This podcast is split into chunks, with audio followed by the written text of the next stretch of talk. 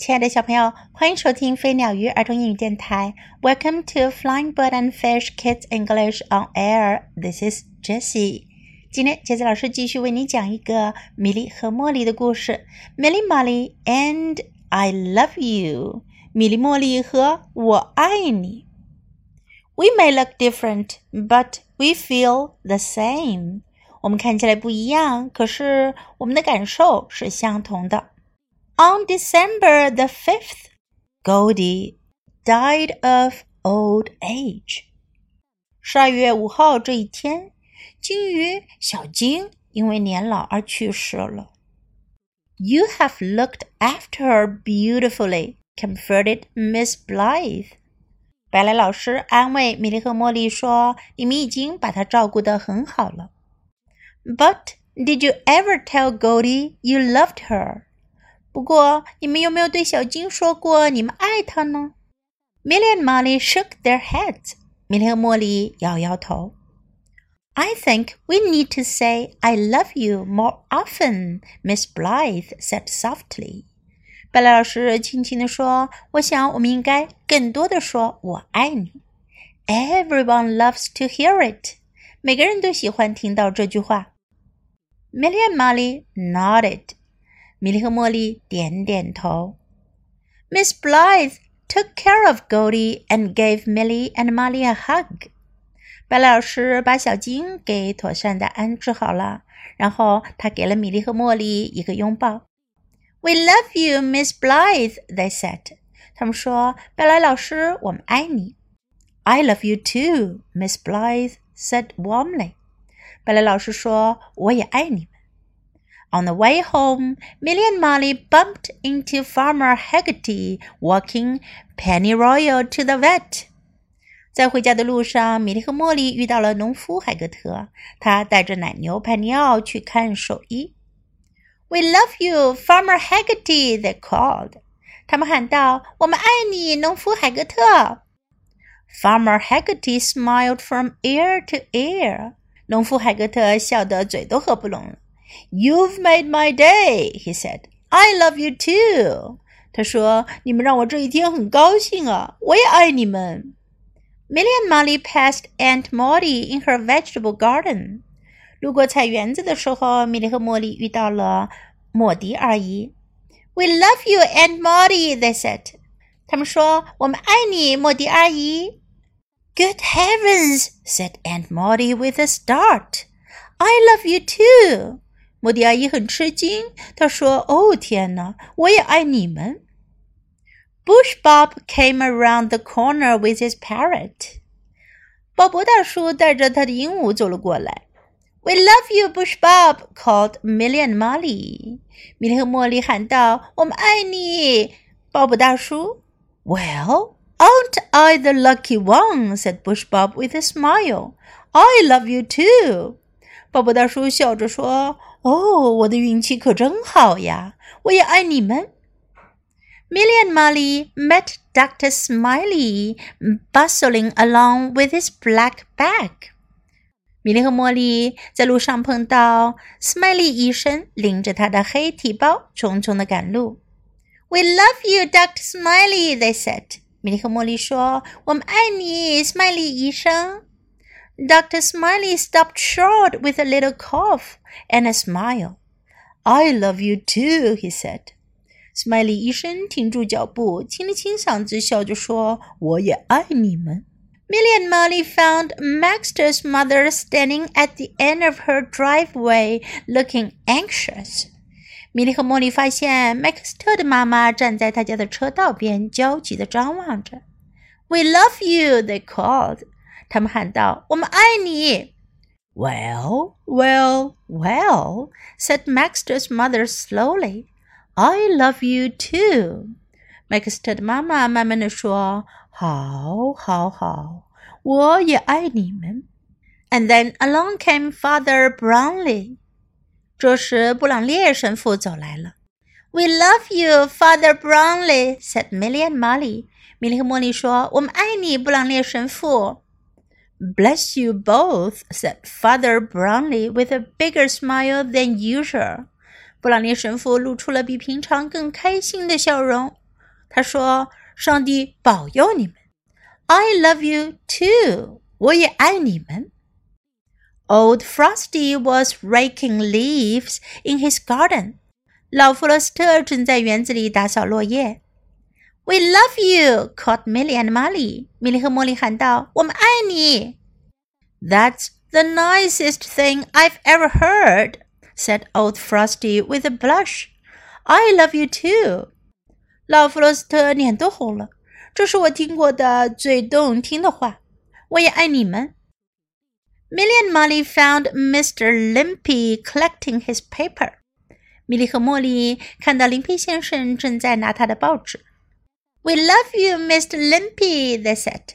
他们说：“林佩先生，我们爱你。” My little rays of sunshine, Mr. Limpy said warmly. I love you too. 林皮先生很热情地说：“哦，我的阳光小天使啊，我也爱你们。” And then Milly and Molly saw Marmalade and Tomcat waiting for them at the gate. 这时，米莉和茉莉看见 Marmalade 和汤姆猫在门口等着他们回家。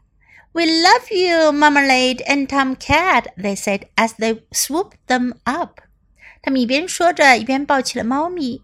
我们爱你们，妈妈莱德和汤姆猫。Marmalade and Tomcat had heard it all a million times before. 妈妈莱德和汤姆猫已经听过这句话有上百万次了。They just closed their eyes and purred。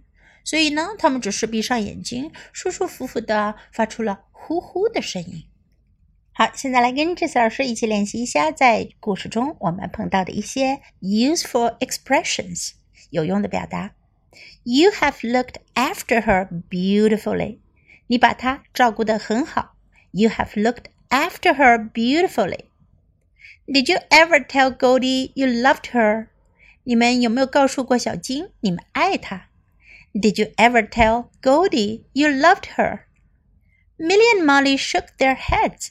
米莉和茉莉摇了摇头。Shook their heads.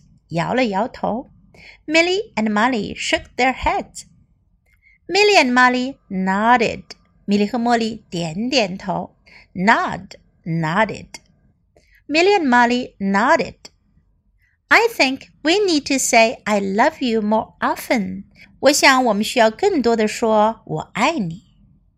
I think we need to say I love you more often. Everyone loves to hear it. 人人都喜欢听到这个。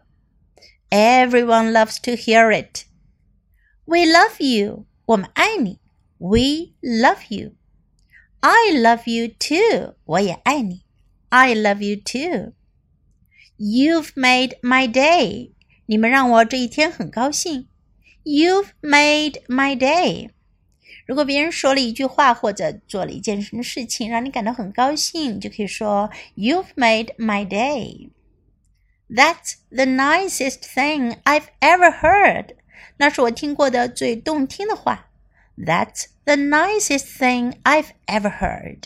Now let's listen to the story once again. Milly, Molly, and I love you. We may look different, but we feel the same. On December the 5th, Goldie died of old age. You have looked after her beautifully, comforted Miss Blythe. But did you ever tell Goldie you loved her? Milly and Molly shook their heads. I think we need to say I love you more often, Miss Blythe said softly. Everyone loves to hear it. Milly and Molly nodded. Miss Blythe took care of Goldie and gave Milly and Molly a hug. We love you, Miss Blythe, they said. I love you too, Miss Blythe said warmly. On the way home, Milly and Molly bumped into Farmer Hegarty, walking Penny Royale to the vet. We love you, Farmer Hegarty, they called. Farmer Hegarty smiled from ear to ear. You've made my day, he said. I love you too. Milly and Molly passed Aunt Maud in her vegetable garden. We love you, Aunt Maud, they said. Good heavens, said Aunt Maud with a start. I love you too. Bush Bob came around the corner with his parrot. We love you, Bush Bob, called Milly and Molly.